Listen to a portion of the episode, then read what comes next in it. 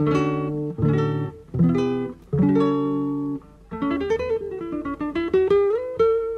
Central 3 apresenta o Cinema Nacional em Revista.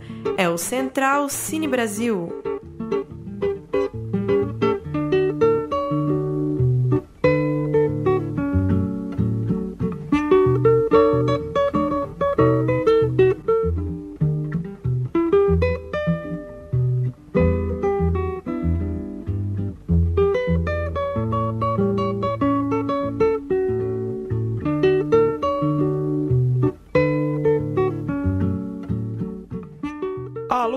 Ouvinte da Rádio Central 3, começa agora mais um Central Cine Brasil, programa de número 122, falando de cinema brasileiro na nossa Central 3. Eu sou Lucas Borges, como vai Paulo Silva Júnior? Dali Lucas, olá para você que acompanha o Central Cine. Toda quinta-noite, um novo papo sobre cinema brasileiro.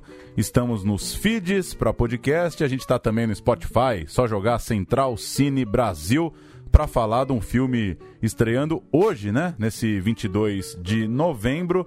E depois a gente passa também pelos festivais e pelas outras estreias da semana. É isso aí. Hoje falamos ao telefone com o Diego Freitas, o diretor de O Segredo de Davi. Esse thriller de suspense. Sim, beleza? Horror. Como vai, Diego? Tudo bem? Tudo ótimo.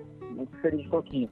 Muito, muito obrigado por nos atender. Começo perguntando já é, qual era o seu real objetivo ao fazer O Segredo de Davi? Era produzir um, um filme com, com, essa sensação de estranhamento? Era fazer um filme mais grandioso? Enfim, qual era o seu objetivo quando você começou a idealizar esse longa? Uhum. Eu acho que vários objetivos. A gente sempre tem vários, né? É... Primeiro, um dos objetivos principais era me expressar como artista mesmo dizer alguma coisa, uma coisa que eu acredito. É, segundo, eu acho que era fazer um filme que eu gostava de assistir, um tipo de filme que tivesse um cuidado estético, que tivesse um cuidado, uma personalidade, que tivesse uma criação de mundo, de universo, porque o filme não é 100% realista, então ele tem um trabalho de criação de mundo, sabe? Nas cores, nas roupas, na, na história, no tom. Então, é, eu, a ideia, acho que em resumo, é tentar trazer um pouco de entretenimento, que eu sou um cara que adoro me divertir vendo um filme, é, mas trazer também um pouco de reflexão, um pouco de camadas, fazer as pessoas é, talvez se questionarem um pouco o que estão assistindo e interpretarem, entrarem na brincadeira que é um filme de mistério e o mistério é, é isso, tem que se entregar e interpretar ele. Então é, é isso, acho que é um filme que une entretenimento com, com um pouco de reflexão. Acho que é um bom, é um bom resumo. Conosco aqui, Murilo Costa. Vamos lá, Murilo. Boa noite, Diego. Tudo bem? Murilo falando. É, Diego, aí, acho que Murilo, todo. Beleza? Tudo bem. É, acho que todo cineasta já pensou né, em fazer um filme sobre estudante de cinema. Esse apelo da metalinguagem é bem forte né, pra gente que é do meio e nem sempre é interessante pro público em geral. Mas você mistura esse personagem com toques do janela indiscreta, né? Aquele voyeurismo, curiosidade natural. Então isso traz um interesse para as pessoas que estão ali do outro lado, né? Que não são do meio do cinema, mas tem essa curiosidade natural que tem, traz o janela indiscreta como referência. E tem esse apelo metalinguístico do cineasta como observador também, né? Então, de onde veio essa ideia de cruzar esses universos? A cinefilia, a metalinguagem, voyeurismo e jogar isso ali no meio do cinema de gênero, com o serial killer como protagonista? É, isso aí. Eu acho que todo mundo fica tentado a colocar um estudante de cinema, né? a colocar um. O, aliás, o universo do cinema de forma. É, na sua história. E eu com certeza fiquei tentado também. Mas não por conta disso, por conta de que a pessoa que eu mais conheço na minha vida sou eu. Então, é, o filme que eu, eu quis retratar um pouco, porque eu vivi uma faculdade de audiovisual, eu vivi um, um ambiente universitário, então eu me senti com mais propriedade também para falar e colocar o personagem dentro desse contexto. Então, parti um pouco daí, de ter um pouco mais de propriedade. E o que você falou, é essa coisa do, do cara que observa os outros, do cara que é voyeur, eu acho que todo mundo se identifica um pouco com isso. Não necessariamente com uma câmera, que é o caso do Davi, que ele filma as pessoas, filma os vizinhos, mas de espiar, de, inclusive de espiar na rede social, de stalkear. Eu acho que isso é uma, é uma, é uma coisa muito humana. Então, eu acho que o, o contexto que o Davi está aqui dentro de uma universidade veio muito do que eu queria fazer e da minha experiência de vida. E a coisa dele observar as pessoas de longe tem muito a ver com o personagem, tem a ver com, a, com, o ser humano mesmo. Eu acho que é isso aí. É, Diego, é o Paulo falando. Eu queria que você falasse assim, enquanto seu primeiro longa, é, que aspecto do filme te, te trouxe mais dificuldade para você conseguir criar esse clima? É, quanto tempo você demorou de repente para se resolver com a fotografia, com as locações? Inclusive, eu li que você uhum. acabou se decidindo pelo protagonista já numa reta final ali do processo, quase para filmar, né? uhum. né? Você viu ele na TV e acabou identificando que poderia casar bem com o personagem.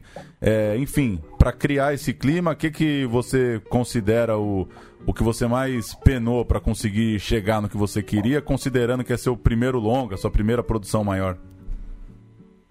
Sim. Bom, acho que. Cara, eu vou te falar, eu sempre fiz filme sem dinheiro nenhum, né? Meus curtas, as minhas coisas foram sempre muito na guerrilha. E o Segredo de Davi, ele é um filme de baixo orçamento, mas ele tem um orçamento, né? Então ele custou um milhão e pouco e tal. Então eu fiquei muito tranquilo que a gente ia fazer miséria com esse um milhão e pouco. Ia tacar tudo na tela de, da forma melhor forma que a gente conseguisse. Então acho que direção de arte, direção de fotografia, eu, são áreas que eu gosto muito, eu sempre tive muita intimidade, assim. Então, sabia exatamente que câmera a gente ia fazer já antes, com que tipo de lente, qual era a luz, exatamente as referências de luz, que o filme ia ser feito em estúdio. Então, a gente conseguiu construir os cenários. Isso também, o, o orçamento possibilitou, né? Apesar que a gente conseguiu muitas coisas de graça e tal. Mas eu acho que o coração desse filme mesmo era o protagonista.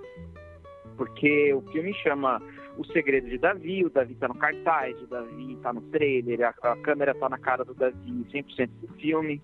Então, o que eu mais penei para conseguir foi achar o, o ator ideal para fazer o personagem, porque senão eu acho que todo o filme ia desmoronar, assim. Ele era, acho que a peça fundamental. E eu acho que escalar, eu acho que tem duas coisas muito fundamentais no filme. Eu acho que é o roteiro e eu acho que a gente chegou numa, numa, numa maturidade desse roteiro conforme os anos foram passando, né? Quando a gente conseguiu financiar, principalmente, e a escalação do elenco. Se essas duas coisas estiverem bem alinhadas, eu acho que o restante a gente tirou de letra, assim. A gente fez um trabalho muito objetivo. Eu me dei muito bem com o meu fotógrafo, que é o Cauê Zilli, com o meu diretor de arte, que é o Fernando Cáceres, o figurinista. É, eu tinha muito claro ó, esteticamente o filme, desde o começo, assim. Então, foi mais mesmo achar o Davi. Depois que achou o Davi, eu acho que metade do jogo, do jogo tava ganho, pelo menos para mim. Bruno Graziano. Diego, é, o suspense, né, que é um gênero que, que cada vez mais o cinema brasileiro, cada ano que passa mais títulos aí tentam se aventurar por criar aí uma cinematografia de suspense brasileira.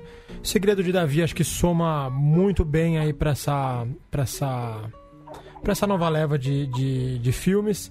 E eu queria saber de você como que você. O que, qual momento, se foi no roteiro, se foi na filmagem ou se foi na, na montagem, que você acha que esse, esse suspense foi melhor criado? Assim, onde você se sentiu mais, mais à vontade em criá-lo? Porque realmente criar um clima, né? O filme tem um clima muito próprio, como você disse. E esse suspense, ele, ele para mim, ele é muito bem sucedido. E eu queria que você falasse um pouco, um pouco sobre isso, sobre essa, essa. O filme, assim, o filme prende, né? E essa ousadia de fazer um primeiro filme com quase duas horas. E. Onde você buscou e onde você encontrou esse, essa, o, o, a criação desse suspense? Poxa, eu te, ouvi, eu te ouvi com um pouquinho de dificuldade, não consegui entender a pergunta por causa do áudio. Será que alguém poderia repetir para mim? Bem, basicamente, é, você falou um pouquinho sobre a criação do suspense do filme que se você se sentiu ah, mais à vontade na, na criação do roteiro, na filmagem, na montagem, se, o, se o que você escreveu no roteiro realmente foi bem fidelizado ou você realmente transformou o filme durante o processo. Porque o filme cria um, um, um processo de suspense, para mim, muito bem sucedido. É um filme de quase duas horas que eu acho que ah, cria um clima muito legal. bem sucedido. Boa. Eu acho que. Deixa eu pensar. Acho que quando eu comecei a escrever o roteiro desse filme, é, eu tinha a ideia principal do filme, que era o Davi matar as pessoas, as pessoas voltarem e começarem a conviver com ele, as pessoas irem formando a família dele. É, isso daí foi sempre o principal para mim. Então, a partir dessa ideia, eu comecei primeiro a pensar no como tinha o seu final dessa história. Depois que eu tinha o final dessa história, eu fui meio que de trás para frente, na verdade. Eu fiz tudo o, do, do final para o começo do filme e sempre deixando muito sólido o passado dos personagens e é, eu, eu tinha que saber exatamente o que acontecia em toda a cronologia do filme. Beleza, dado isso, foi um exercício de estrutura.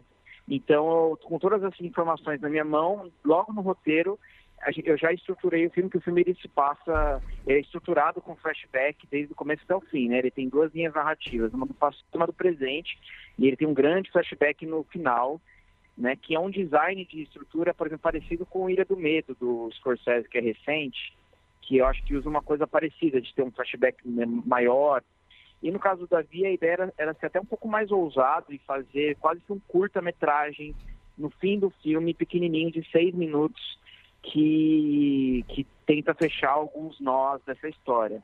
Então, desde o roteiro, ele já estava estruturado assim. E eu mesmo que montei o filme. Então, eu segui exatamente o que eu tinha planejado no roteiro, na montagem. Então, a, a montagem do filme, que era, era pensando não linearidade, ela já existia no roteiro. Então, eu acho que o meu maior trabalho para a criação desse suspense foi no roteiro, para ele estar tá numa linha lógica, numa linha estruturada. E, e é aquela coisa, você tem um roteiro assim, é, é tentar estragar o, o menos possível o seu roteiro. Então, a gente se esforçou muito para tentar cumprir tudo aquilo que eu estava planejando. E, obviamente que na montagem, o filme é comprido, né? Ele tem tipo duas horas de duração. É, mas é, a gente, eu cortei do filme mais ou menos 30% de material ainda. Então ele tinha muito mais cenas que explicavam, que davam mais dimensão para algumas subtramas. É, e isso caiu na montagem, justamente para deixar o filme com, ainda com algum dinamismo e tal. Porque. E também para confundir menos o espectador. Eu acho que a gente é, acabou fazendo um filme que algumas pessoas estão chamando de complexo, mas eu não acho. Eu só acho que é um filme de quebra-cabeça. É um filme que, se você prestar atenção, tá tudo ali, sabe? E eu acho legal as pessoas assistirem de novo e fazerem as suas próprias teorias. Então, eu acho que é isso. Acho que foi um trabalho de, de roteiro e de montagem para a gente conseguir criar esse suspense. O suspense é o gênero que eu mais gosto. Eu gosto muito de, dessa ideia da antecipação. Apesar do filme ter uma cena ou outra mais explícita, né? É, a gente trabalha muito a ideia da antecipação, sabe? O que está por trás do, da morte em si. É, o que está, ou o Davi ser pego, ou o Davi planejar matar alguém, ou as consequências disso para o seu próprio psicológico. Então, tá nesse lugar aí. E também misturar um pouco de fantasia, né? Que o cinema fantástico é o meu cinema favorito. Então, o filme tem um toquezinho de fantasia que eu fiquei muito feliz das pessoas acreditarem nesse tipo de roteiro, nesse tipo de projeto e me, eu consegui financiar o filme, porque é, desde o começo ele teve muita desconfiança, assim, ah, será que você vai conseguir executar o que está propondo nesse roteiro? Será que isso vai ficar legal? Será que isso não vai ficar uma porcaria? Justamente porque a gente não faz com muita frequência filmes que tenham um toque mais fantasioso e de suspense. Agora a gente está fazendo vários. Esse ano saíram filmes excelentes, excepcionais, é, de gênero fantástico. E eu tô torcendo para o Brasil fazer mais e mais, assim. Eu, eu fico muito feliz de fazer parte, assim, dessa, dessa era, digamos assim, da, da essa retomada dos filmes fantásticos brasileiros. Ao produzir o seu filme, você pensou em um público é, mais estratégico, talvez o, o jovem, adolescente, que, que aprecia o, o filme de, de horror, de terror, ou não necessariamente?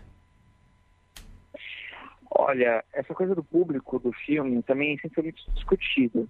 É, eu acho que existe um público para o cinema de suspense, cinema de horror, é, muito fiel e que eu acho que existem, sei lá, um, pelo menos dois tipos de público. Você tem a galera que vai assistir Invocação do Mal, que vai assistir é, filmes mais pop, assim, filmes mais pipoca, e que te trazem sensações talvez mais é, mais físicas mesmo, é o susto, é o medo e tal.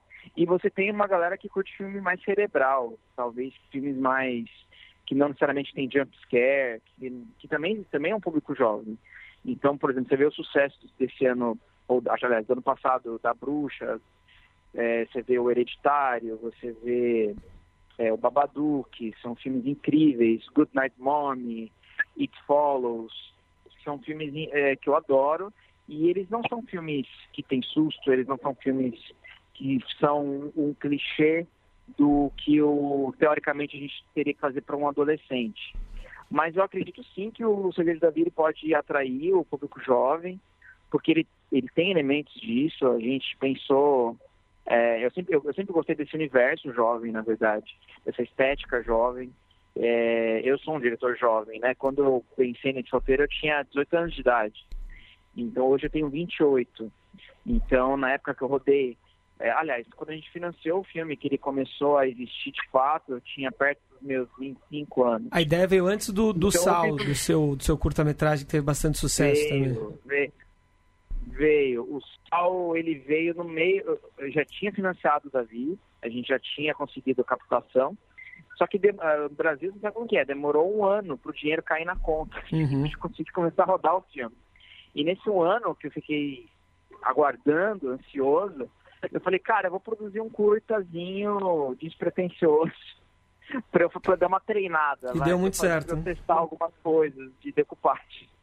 Então, Sal foi isso. Sal foi um filme com dois mil reais, assim, muito, muito despretensioso mesmo. Mas eu já contratei o Elcio de Souza para fazer uns personagens que tá no Davi também, que faz o Carlos. E eu testei várias coisas ali no Sal de tanto de decupagem quanto de método de direção mesmo, de processo mesmo, de direção de ator principalmente. Porque eu, eu, sabia que o Davi ia ser um desafio muito grande na direção de atores e o Sal foi um, um curta que eu fiz uma espécie de, de, de método de trabalho, de técnica que eu estava desenvolvendo com os atores e eu testei no Sal, eu achei que funcionou e eu levei isso para o longa. Mas só para concluir a coisa do, do público-alvo, eu acho que é isso. Eu acho que é um filme para jovens e jovens adultos que curtem filme de mistério, que curtem também uma pegada mais pop, que eu acho que o filme entrega. E, e é isso. Uma galera, galera exigente. Legal. É, eu acho que é isso aí. É, Diego, o protagonista do filme é um estudante de cinema, tímido, um pouco deslocado, se descobrindo. E eu li uma matéria interessante contando um pouco da sua trajetória, né? Vindo do interior, estudando cinema em São Paulo Sim. sem grana, que por si só não ter grana no curso de cinema já te deixa deslocado também, né? Então, eu queria ouvir um pouco uhum. dessa sua história com o cinema, onde ela começa e onde ela se cruza com a do Davi também. Ah, espero que ela não se cruze nas mortes, né? Que eu, até agora eu não matei ninguém. Mas o. Uh mas é isso, eu, eu, eu nasci em Mariporã, que é uma cidade próxima aqui de São Paulo, mas eu nasci numa família completamente fora da, da arte, né? Ninguém da minha família é da arte. Eu, eu venho de uma clássica família brasileira, né? De um nordestino que chegou em São Paulo, de uma mineira que chegou em São Paulo. Meu pai, ele já, ele já é falecido, mas ele, quando ele morreu, ele tinha 89 anos. Então, ele nasceu em 1923. Então, assim, meu pai nem sabia o que, que eu fazia, minha, nunca soube com o que eu trabalhei minha vida toda, assim. Muito curioso, porque ele não entendia. Mas, ao mesmo tempo, ele... É, a gente veio de uma família super modesta, então ele conseguiu juntar dinheiro e me dar um computador quando eu tinha 16 anos de idade. E com esse computador que eu comecei a trabalhar e fazer todo tipo de vídeo e editava os meus próprios vídeos, comecei a trabalhar com montagem desde cedo. Então, com 18 anos de idade, eu já tinha feito uma caralhada de coisa. É, casamento, aniversário, 15 anos, institucional, milhões de coisas, inclusive para ganhar experiência com audiovisual e também para me sustentar, né? Porque eu ajudava em casa. E aí, quando eu fiz 18 anos, eu consegui uma bolsa de estudos pelo ProUni, que é um no programa do, do governo, que, que através do Enem, e eu vim morar em São Paulo para fazer faculdade, trouxe meu computadorzinho e comecei a trabalhar e estudar. Trabalhava de dia, estudava à noite, fazendo todo tipo de trabalho audiovisual. Então, nesses anos todos que eu fui acumulando, talvez, vivência, experiência, sem, nunca deixei de produzir audiovisual, assim, sempre trabalhei com isso, é, minha vida inteira, todas, todos os departamentos. É, e eu sempre tive o sonho de fazer o meu primeiro longa, assim, sempre foi uma coisa muito forte para mim, porque eu achava que eu ia saber fazer esse longa na época. E aí, é, e aí eu, eu tive uma oportunidade que foi uma viagem que eu ganhei para Los Angeles. É, nessa viagem eu acabei conhecendo várias produtoras e eu falei nesse, lá nessa viagem que eu tinha um longa, que eu tinha uma história, milhões de pitching de elevador, sabe? Aquela. Então, tava conhecendo o cara naquele momento, chegava, então, tem uma história de não sei o que, não sei o que. E um deles se interessou e topou comigo da gente tentar financiar e produzir aqui no Brasil. E isso foi exatamente cinco anos atrás. Então, em novembro, cinco anos atrás, eu estava nessa viagem. E deu certo, cara. A gente conseguiu, a gente conseguiu captar dinheiro e foi, foi incrível. Foi a realização de um sonho mesmo. É, eu espero que não seja o único filme, que a gente consiga fazer mais e mais filmes filmes de suspense, de terror, de ficção científica, é, dramas, todo tipo de filme. Espero que a gente tenha incentivo em cultura nos próximos anos aí de governo, porque precisa, foi muito importante. A gente está formando público, né, cara? A gente tem que entregar, tem que entregar conteúdo para a galera, tem que entregar opção, sabe? Opções próprias, histórias nossas, para as pessoas verem que a gente também sabe fazer esse tipo de filme. E é isso, é isso que eu quis mostrar no Davi um pouquinho. Tudo que eu, eu dei o meu melhor no filme.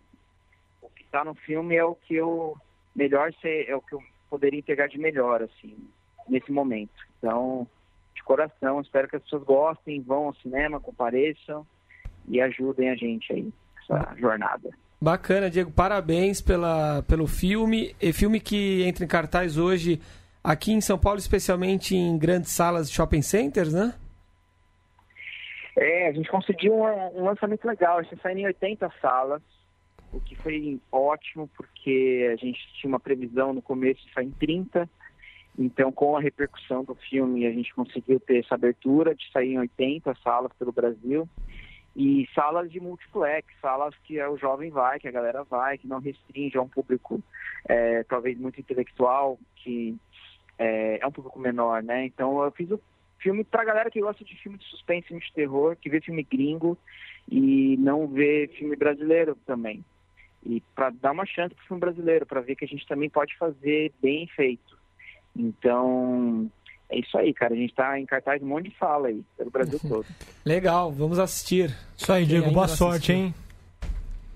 Obrigado, pessoal. Obrigado mesmo, viu? Valeu, um abraço Valeu. até a próxima. Valeu. Valeu. Valeu, tchau, tchau. Ele citou os lançamentos recentes, o Graziano também falou sobre isso, né, na, na pergunta. É, o Animal Cordial e As Boas Maneiras, principalmente, né? Dois filmes que eu, pelo menos, gostei muito aí. Pra mim, Sim. dois dos melhores da, da temporada aí. Ano Conseguem passado- integrar a lista. O Mate-me, por favor, também, né? Então, Também, também. Excelente filme, hein? Excelente filme. Anitta Rocha da Silveira. Belo filme. Tá aí, vocês, vocês curtiram o Segredo de Davi? Qual Gostei. que foi a, reação? Eu gostei muito. Gostei também. Gostei muito. Gostei Achei que ele filmou São Paulo de uma maneira original. Sim, sim. Que é bom, hein? Que é bom. difícil. É, eu, eu confesso que achei o filme um pouco longo. Ele, ele mesmo citou isso, né? Um filme Quase duas horas, né? quase duas horas. é, Em alguns momentos me, me perdi um pouco nessa coisa do clima aí que você citou, que você gostou, que você né, achou que, que segurou do- pelas duas horas ali, mas enfim, aí é questão pessoal e eu, pessoalmente, também não tenho uma, uma grande relação com esse tipo de filme, de, de suspense, de terror. Acho que eu não sou muito parâmetro, mas eu boto fé aí no otimismo dele que a galera que tá acostumada a ver filme do gênero, principalmente em shopping, né?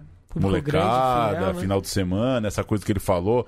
Muito filme de terror, suspense, de pipoca mesmo, né? Eu boto fé que dá pra, dá pra vingar aí o filme. 80 salas, né? E, tipo, filme Pode de terror, as pessoas vão lá ver a freira, pô, ver o filme brasileiro. Acho que pode rolar mesmo. O Pode ser uma surpresa, o- né? é, Tem, tem potencial pra chegar assim num, sim. sei lá, 100 mil de público, uma coisa, uma surpresinha, né? Tem um, ele tem um, uma atração grande, esse, esse ator Nicolas Prats, né? Acho que é ator global. se não me Global. engano, né? Ele viu, apelo, né? conheceu ele na novela mesmo, né? Foi? Ele cita nessa entrevista no. Em algumas entrevistas de divulgação do filme, tava assistindo, né, passou de relance ali na novela da Globo e curtiu ali o olhar dele, achou que é, tinha essa pegada, né, de, Bacana. de Eu achei que ele, construir o ele foi personagem. apesar de ser realmente uma, uma proposta que não agrade a todos, eu entendo isso, ele foi muito bem sucedido em tentar emular o cinema hollywoodiano. O som é impecável, a fotografia é impecável, a trilha é muito boa em, em- em criar o clima. Então, assim, ele, ele realmente pode não agradar a todo tipo de público, ele tem uma trama complexa sim. Aliás, eu confesso que eu só entendi o filme agora na entrevista 100%. Foi, e eu- o filme melhorou 100%. Entendi, pô, agora sim. Se você se distrai um pouco, Filme, filme pra ver duas vezes mesmo. E olha que eu me preparei pra ver esse filme hoje à tarde, fiquei focado, acho que por isso que eu gostei. Mas é isso. Não agrada a todos, mas é um. Pode falar o que for. É cinema. Isso aí, tomara que tenha muito sucesso. Vamos dar uma passada aqui pelo que tá rolando nos festivais. Fórum Doc BH, começando hoje, 22 de novembro, vai até 2 de dezembro. Grande programação, muito boa programação é, lá no Fórum Doc BH. Para destacar os longas da Mostra Contemporânea Brasileira, Espera, o mais recente filme do Cal Guimarães, do mineiro Cal Guimarães. Parquilândia, um filme pernambucano da Cecília da Fonte. Parque Oeste, filme de Goiás, da diretora Fabiana Assis. Inaudito, a gente já falou bastante aqui, o filme aqui de São Paulo, do Gregório Gananian, conta a história do Lenny Gordon. É, Dequeni, Os Olhos de Yu, filmado numa tribo indígena lá em Roraima, dos diretores Júlio Davi Rodrigues e José Cury. Bloqueio é uma produção pernambucana da Vitória Alvarez do Quentin de la Roche, é, sobre a greve dos caminhoneiros no primeiro semestre desse ano. Saiu rápido esse filme. Saiu lá, pois é. É, A própria sinopse ci- cita bem isso, assim, né? É, pensaram no filme ali em abril mesmo, na greve dos caminhoneiros. E Alto de Resistência, filme já premiado, filme carioca, da Natasha Neri e do Lula Carvalho. É, Vamos bater 200 filmes esse ano, hein, pelo jeito. muita 180 coisa, já né? lançados? Muita coisa, né? Coisa. No Impressionante. final, no final de semana termina o Pachamama Cinema de Fronteira, festival lá de Rio Branco, no Acre, que sempre traz bons filmes também da Bolívia, do Peru, da Argentina, da Colômbia. E nesse ano tem na mostra competitiva dois brasileiros, Os Sonâmbulos, de Tiago Mata Machado, e Inferninho, de Guto Parente e Pedro Diógenes. Ah, Cine Recreio. Tá grande o Pachamama, e a Cristiane Torlone estava lá essa semana lançando o Ô, documentário dela sobre a O Acre Amazônia. existe? Foi exibido no Pachamama? Foi, estreou, no Estreou lá. Pachamama. No Cine Recreio, grandioso. Cine Recreio. De 29 de novembro até 5 de dezembro, o Cinesesc aqui em São Paulo vai exibir uma seleção de filmes internacionais, principalmente internacionais, tem filme brasileiro também no bolo, do Festival do Rio. É bem legal a iniciativa aí de poder trazer filmes do Festival do Rio também para São Paulo. Entre eles está, por exemplo, El Pepe, filme do Costurica, Os Olhos de Orson Welles, uma produção britânica. São 22 longas e 8 curtas. Uma, uma chance dos filmes do Festival do Rio passearem mais um pouco aí. Imagina a fila desse filme aí do Pepe, porque o 12 anos tá bombando até agora nos cinemas aí, o pessoal saindo chorando e Pois batendo é. palma, então acho que vai rolar uma comoçãozinha aí. Verei Quem hoje o pretende 12 ir- anos, Ah, hein? precisa assistir Bom, também. hein? Vou pegar hoje o 12 anos, hein? Muito bom. 9h40. Se tiver alguém ouvindo agora, dá tempo ainda. Costurica documentário, né? Documentarista Documentário. muito bom, já fez documentário É, sobre o- Maradona. O filme dele, o documentário, no caso esse, né? Apesar de, de fazer ficção também, né? Sim, sim. E eu ia perguntar também, tem shopping center em Rio Branco, não? Tem. Tem um Um, grande? Tem cinema? grande, cinema. já tem cinema, mas o Cine Recreio permanece ainda. Mais recente, né? O shopping tem 5 anos, né? Novinho. Rolou até aquela matéria curiosa do pessoal que ia visitar pra conhecer a escada rolante, as Pois é. coisas bem Brasil. Aliás, Curiosa gente, e ali- preconceituosa. Sim, É, Feito também. por uma repórter paulistana. Aliás, um adendo que vimos Dois coelhos quando estivemos no Acre, nesse shopping center. Dentro Pois do é. shopping? Dentro do Olha que shopping. interessante. Diretor que segunda-feira teve sua Ah, dois nova. coelhos o filme. O filme. que Vocês tinham visto dois... Ó, a visão do Paulista. É. Achei que vocês tinham visto dois animais. Olha o preconceito. Diretor que segunda-feira teve sua nova série pra Globo estreando na tela quente. Gostei muito. Olha Ilha só. de Ferro. Cara, vocês Bom, viram? o- Cauã Raymond numa plataforma de petróleo. Viu? Miller Dos dois Cortaz. coelhos eu não gosto muito não do filme. Cara, gostei muito. A estra... Não? Eu não Não. sei se alguém aí tem o Globoplay, né? A estratégia da Globo, né? Tá lançando o primeiro episódio das séries na TV e o resto você assiste no Globoplay. Eu, puta, curti, hein? Produção Ah, é? Zona, é, é, criaram ali uma plataforma de petróleo em alto mar. Curti. Eu sou contra divulgar séries aqui. É, mas eu vi na. Tela Quente, né? Tela Quente é um programa de filme. Então tá bom. Eu vi Estreou pensando na que tela era... quente? O primeiro episódio eles passam Ah. na Tela Quente. Então eu vi pensando que era um filme. É o sincretismo audiovisual. Quando né? acabou, entra o diretor e fala, ó, o resto entra lá no, Glo- no. Olha E agora só. você foi pego. Você vai ter que ver o resto. Não, vou ter que ver o resto. Pirei no primeiro episódio, pô. Ah, Confesso que achei bem, realmente, um nível alto. Onde vai Tenho parar go- o audiovisual? Tenho gostado da série da Globo, hein? Não sei se vocês estão vendo Sob Pressão. O Gosto IAR. também. O nosso IAR, IAR do né? SUS. É o IAR do SUS. E o, a, o grande, a grande série do Walter Carvalho no Nordeste, lá onde nascem os fortes. Essa eu não queria ver Com não- a Patrícia Pilar? com Patrícia Pilar. É, cheguei a ver alguns, alguns capítulos, mas não me prendeu Não muito. né? E as estreias de hoje, 22 de novembro, do cinema brasileiro, além do Segredo de Davi, tem também um Fantástico Patinho Feio, doc de Denilson Félix sobre quatro garotos de Brasília que foram competir os 500 quilômetros de Brasília. Uma tradicional corrida do calendário brasileiro há 50 anos. É corrida a pé mesmo? Não, corrida automobilística. Ah, tá. 500 km é muita coisa. A Voz do Silêncio, de André Ristum. E excelentíssimos, doc de Douglas Duarte, mais um doc sobre o processo de impeachment de Dilma Rousseff, Rousseff que deve ser tratado na semana que vem, aqui no Central Cine Brasil. Ele mesmo. Além do Exterminadores do Além, de Fabrício Pittar, com estreia em 350 salas. Dilma Que coisa, Rousseff hein? que... É com o Danilo Gentili, esses 300 Exterminadores, né? O roteiro é dele, né? Dilma Rousseff que até o final do ano que vem acho que vai estrear em mais filme que a Débora Seco. né? É, Tá bem. Tá assim mesmo. Pode ser mesmo. hein? Registrar também que nessa sexta-feira, 23 de novembro, quinta mostra de cinema de Gostoso, lá em São Miguel do Gostoso, produção do seu amigo, né, Graziano? Eugênio Pupo. Quinta Eugênio mostra de cinema de Pupo. Gostoso, começando Onde sexta. fica? São Miguel do Gostoso, Rio Grande do Norte, Rio né? Grande do Norte. Tela, tela na praia, sessões abertas, muitas oficinas. Tem uma seleção boa lá de, de longas. O Sócrates, inclusive, eu assisti no Mix Brasil nessa semana. Gostei muito do filme. Alex Morato, é, tentar trazê-lo aqui para quando o filme estrear no circuito. É um dos filmes aí na, na programação. Olha, se eu tivesse de bobeira com alguns milhares de reais a mais no bolso, certamente estaria em gostoso. Não é o caso? Não é o caso. Existe essa pessoa, alguém de bobeira com Opa! milhões de reais que, Oh, que- se que quer ir para gostoso? Olha, aos Deve montes. ter, deve ter. Que Isso quer, é- ir pra, que quer ir pra gostoso. E segunda-feira, cabine de imprensa, então outro filme pra gente tratar aqui dentro de algumas semanas, estreia dia 6 de dezembro. O Beijo no Asfalto, hein? Estreia do Murilo Benício na direção. Tô curioso, hein? É, Nelson Tava na Rodrigues nunca morre, né? É. Todo ano vem um filminho aí, grande. né? tem Ah, não, mostra do ano passado ainda. isso, Lázaro Ramos, Débora Falabella, Augusto Madeira e Luísa Tiso.